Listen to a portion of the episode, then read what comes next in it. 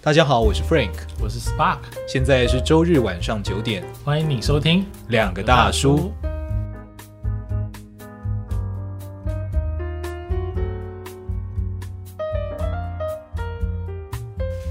那后来变成一个创意大赛之后，那这个作者就说，呃，他虽然是老师啊，是教导大家的这个人啊，对，可是他也从这个课里面学到几件事情，就是其实到处都是机会，嗯只是常常是我们限制了自己， ，OK，我们被自己所限制了。嗯那在十年前的那个时候都是这样的，我相信现在的话更是这样啊。我们在这个时候，其实透过科技，我们可以做到的事情是非常非常多的。非常多的，嗯那第二是，无论多大的问题啊，都可以很有创意的去解决。嗯然后第三，就最后就是我们常常把问题局限在框架里边。 ，OK，那其讲到一个概念，就是我们在学校的时候，其实考试的时候不是问选择题，就是填空题或简答题啊嗯那少数是申论题了，而且基本上都不能翻书嘛。嗯可是现实是一个没有形式的考试，而且你可以翻书，其实，可是很多时候我们常常无所适从，因为太自由了，所以你根本就不知道怎么去解决，就自己把自己给局限住了对这件事情。对对哦，OK，对，了解，嗯，然后后来后面的话，因为这本书其实有很多就是零碎的故事，然后所以我挑了几个点要跟大家分享。刚刚讲的创意大赛嘛，嗯那后面我想跟大家分享，就是书里面讲的打破不可能，嗯还有拥抱失败嗯这两件事情。 ，OK，那打破不可能就是你有没有遇过那种生活当中一直喜欢讲不可能的人？你有没有遇过这种人？很多，很多的嘞。而且他们不只是不可能，我觉得类似的口头禅有非常多，哎，你都可以感觉得到，呃，我觉得是对面的人会有一种无力感，对，就是你讲不可能，那我要做什么？嗯，我觉得这个其实是造成伙伴或是要想要跟你合作的人有一种没有办法继续下去的感觉。没错。嗯那呃，要解决这件事情是很重要的，嗯就是你不能有这个习惯， ，OK，你不能有这这是这是一个很很特别的事情，就是你要通常这种喜欢讲不可能的人啊，他们其实对问题都是无视问题的，他们会嗯遮住自己的眼睛不去看问题，嗯因为觉得不可能啊，就不要想那么多啊啊不可能啊，我们不用管那些，我们做好自己能做的这样子。嗯所以通常这种人他就没有办法去真正的去定义可以解决问题的那个问题到底是什么。嗯对，那定义问题是一件非常非常重要的事情。嗯，这非常，因为你要先解决，那你总总要知道你到底要解决什么啊，对对不对？对，那定义出问题之后啊，即使是那个解答是你现阶段不接受的，对，你都会发现，哎、可是好像这个这个解答就是我我必须这样做这样的选择。对，对没错，那很多时候，很多人反而是在那个问题当中的人，他因为没有清晰的去定义这个问题，所以他不接受正解，你知道吗？他就、哦他就举了两个例子，他说讲他第一个讲的是一个心脏手术啊，嗯，冠状动脉，你知道吗？冠状动脉，知道吧？知道，对，就是提供养分给心脏的血管。嗯那冠状动脉就是以前冠状动脉如果硬化的话，就是做绕道手术。哦那绕道手术是要开胸的， ，OK，就是稍微大一点的手术了。嗯然后后来呢，就有人发明了气球扩张术。嗯那气球扩张术就不用开胸，它从像属膝部或者是手的血管，就把那个导管撸撸撸撸进去， ，OK，然后撸到那个就是呃血管就是管壁变窄的地方了，啊然后用气球把它张大就好了。嗯，对，，就是气球，然后就吹气然后 OK 嗯就变大嘛，就把它撑大，就这样。因为血管是可收缩的，对对对，它有个弹性在。嗯嗯嗯，那当初这个手术被发明出来的时候，你知道最不接受这个手术的人是谁吗？是医生嘛，对，而且是冠状动脉绕道手术的权威，啊，完全可以想象，完全可以想象，嗯因为他会觉得说。就是他已经在那个框架里边了，嗯他觉得说这个问题就是必须被这样被解决，嗯但他没有清楚的去看清楚说，其实他的问题是血只要能够更大量的流过这个血管就好了。对，那这样的话，那个你的解决方法是很多种。嗯然后还有他还有举另外的例子是 ATM，哦 ATM，就是提款机嘛。嗯，他说当初提款机在被发明出来的时候，大家是不接受的。哦是吗？他觉得说我没有看到人啊，我怎么能放心呢？以为后面有人吧？不是呃，他们是不会这样。我小时候有这样以为过， 啊，殊不知就没 有，是不是真的没有？真的是没有人。没有人呢、就是如果如果那个公司他想到的解法是这样，那我真的也就觉得他没倒也算是个奇迹耶。就是有一个人在里对面，是，不他是想说那就放一个人在里面， 好辛苦啊，那个人， OK，而且他好忙哦，你知道，对，他好好，反正那个那个东西被创造出来的时候，很多人不接受，对，嗯没有错。那其你现在的话，你其实是没有办法想象没有 ATM 的。完全无法想象。可是这个东西在当时出来的时候，大家也是觉得说，呃怎么可以这样子呢？那不是很危险吗？万一怎么样了，就是大家是不放心的，你知道吗？嗯，所有的很多事情都是这样子。对，可是重点就是，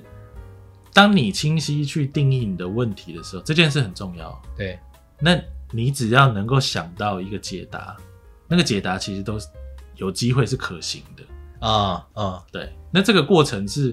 我觉得是怎么讲呢？一般人在创意激发会议上，其实比较做的不好的一件事情。 ，OK OK，不知道为什么、大家大家在开这种会议的时候，对不对？嗯，其实都在想什么，你知道吗？我的意见怎么样被接受吗？嗯，对，这个是在公司， 对啊，公司都这样，公司都这样。对，对，那我们在某些组织或团体的时候，其实大家在想的是什么，你知道吗？是什么什么什么是可执行的，哦，或者是我以前弄过一个什么方式，我觉得很开心，那嗯，我想要再用那个方式。很合理啊这，个时候，很多时候有一些什么成果发表的时候，对，都一定一定会有一个人说要用歌舞剧的 方式，你对不对？对，就是大家大家就觉得哇，我好想要歌舞剧，歌舞剧就是最磅礴的，对，最棒的。它又有诗意，又表达出了内容，对，我想做的，我都可以做，又演又唱又舞，你看太棒了。就是殊殊不知大家都这样想，对，那实际上可执行吗？其实就是你懂吗？就是他并没有去定义他的问题，他就在想想执行了。对，这是一个，这是一个很重要的事情、欸、就是嗯，像我以前在开会，你有开过脑力激荡会议吗？你、嗯你们你们公司会开脑力激荡会吗？我们公司不会开脑力激荡会，嗯嗯，公司不会开，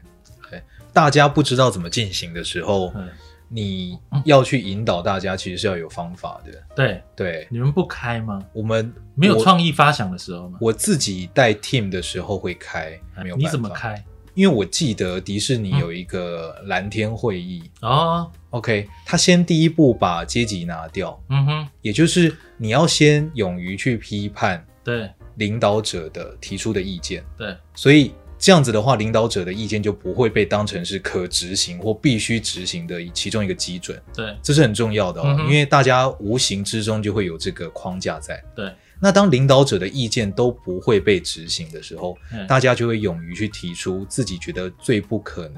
可是又很喜欢的发想，没错嗯，比如说然后写在便利贴上面、哦， o k 然后拼凑出来，然后我们嗯再一个一个来讨论。比如说硬要卖啤酒这件事，这个对，就是讨论出来之后就被我任性的执行。非常棒，就是要这样，确实是就是要这样。 OK 那其实脑力激荡会是有个雏形的， OK，就是脑力激荡不是一个只单纯的名词，嗯它其实是有个雏形，它是在一九三八年的时候啊，嗯有一个广告公司的创办人，嗯他发明出来，他创创造了这个脑力激荡会议的方法。 ，OK，那以因为一九三八年到现在其实已经很久了，很久那，有很多就是呃怎么讲延伸出来的很多会议啊什么的，像你刚刚讲那个蓝天会议，对，但是它的呃主架构脉络都是一样的，嗯，那它怎么开呢？怎么开？首先就在一个短时间之内，那这个短时间不要超过二十分钟。哎，通常我自己啦，在执行的时候，我是十十到十五分钟，就是跟大家说，在十到十五分钟之内，大家要尽量的丢点子，嗯你想到什么丢什么，嗯然后你你不要想执行面。嗯那这这个短时间呢，就有四个原则。 ，OK，第一个就是要以量取胜，越多越好。越多越好。我我们我们不要讲求值，嗯只是之后的事情，嗯就是你你这个 idea，我就觉得，哎、这 idea 好像没有这么好，没有那么完善，嗯，那我不管，你就讲出来就对了。嗯然后第二个就是禁止批评，哦，你在这个时间内你是不能批评别人的讲话的嗯方嗯式。嗯嗯然后再来就是第三个是你要讲出一些特殊的想法，嗯，你不要讲那些一般的，不要再讲歌舞剧了，你懂吗？我已经听到耳朵都流油了。对，歌舞剧，嗯，如果如果你要再讲一些一般的话，其实我们不需要这样开会，对，对不对？就拿以前发生过的来对来啊，做就我好们。连开会都不用了，我就把去年的计划案拿出来就好。嗯嗯然后最后一个就是你要想办法去合并别人的 idea，嗯，然后把它变得更丰富一点。哦，比如说你讲一个东西，你讲一个 A，对不对？对，然后我就把它变成 A 加，然后再丢出来。哦，OK 对，就是我我必须要要求大家有这个氛围。 OK，了解哈，这四个原则基本上，呃，不管什么形式怎么变，脑力激荡会议的核心都是这四个原则。嗯嗯哎嗯嗯然后，而且最后一个是最重要的，嗯，就是你要怎么去叠加别人的东西。加工过的东西。对，嗯，那开脑力激荡会议，我还看过很多日本人写的书，其实他们都提到这件事情。嗯只要在呃创意发想的会议，这件事一定是必须的，嗯，就是整体的氛围一定是向上。对，我丢一个东西，然后别人就会整理包装，哎、把它变得更怎么样，然后再丢出来，然后我也觉得很有参与感，对那别人也会觉得很棒。这样，对，这个事情是很重要的。然后通常如果你开的成功的话，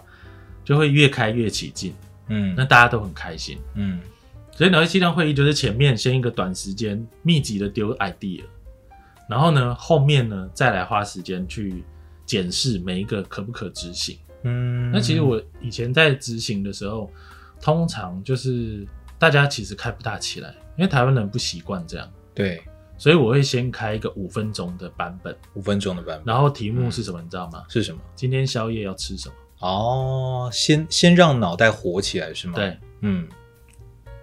那有时候遇到连这个问题都不行的时候，嗯那我还是会执行下去， 就是还是会继续开我的会，因为总有门槛更低的选题吧。对，嗯，但是这个这个跟吃有关系的，我觉得对台湾人来说已经很好了，已经很好发想，很好发现，很想发想。那如果你连这个都做不到，那其实不是大家要不要发想的问题，可能大家今天的状态啊什么的，哦，就是是另外一个问题。嗯哼，对，通常会 run 一下，然后再去做这件事情。 ，OK，所以在这里面最重要的就是主持人，嗯，非常重要所以我主持人我从来不给别人做， ，OK，呃，一定是经过锻炼的，嗯而且要能够引导大家朝向某一个特定的目标去，嗯这件事情是最重要的。嗯那在台湾是，我说真的，我从来没有遇过，呃，谁呀、就是任何一个人说他曾经开过脑力激荡的会议。嗯可是，在国外啊，这件事是很普遍的，对就是就是脑力激荡是一个很普遍的东西，根本就对根本就不需要去谈到底是什么，连嗯高中生可能他们在课堂上就做过这种事情，嗯对，那他们就有很多演进的方式，可能有时候有大家会在影片上会看到，就是在墙壁上贴便利贴。对，但是脑力激荡会议一件很重要的事就是可视化，嗯嗯嗯嗯嗯，可视化你知道吗？对，就是让它可以被看到，对才能够聚焦，对不对？对，嗯就是所有人的所有意见，包含主题，嗯我们现在开到哪里，全部都要是在所有的人都看得到的情况下，嗯嗯嗯，可视化嗯，这件事情。这真的很重要。对，那基本上打破不可能这个议题大概就这样。 OK，